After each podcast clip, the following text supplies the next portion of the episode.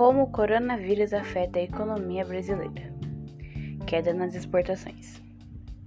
A China é o país que mais consome matéria-prima exportadas pelo Brasil, como soja, petróleo, carne e minério de ferro.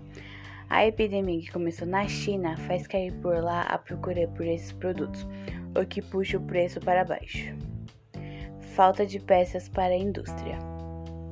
A China oferece componentes para a indústria brasileira montar produtos como eletrônicos e eletrodomésticos.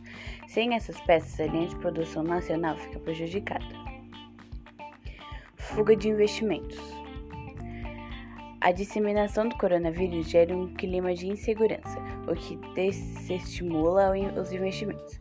Bolsas do mundo todo registram queda conforme a Covid-19 se espalha. No Brasil, o Ibovespa despencou 7% no dia em que o primeiro caso foi confirmado. Crise no turismo. Para diminuir o risco de contaminação, as pessoas estão evitando viagens e países e empresas que estão cancelando eventos públicos. Com isso tudo, empresas ligam ligadas ao turismo são bastante atingidas. É o caso, por exemplo, das companhias aéreas. Mas alguns setores podem se beneficiar. O aumento atípico do mercado internacional pode ser uma oportunidade de, para alguns setores. As indústrias de brinquedos e de máquinas pretendem ocupar o espaço necessário pelos produtos chineses que não chegaram ao Brasil.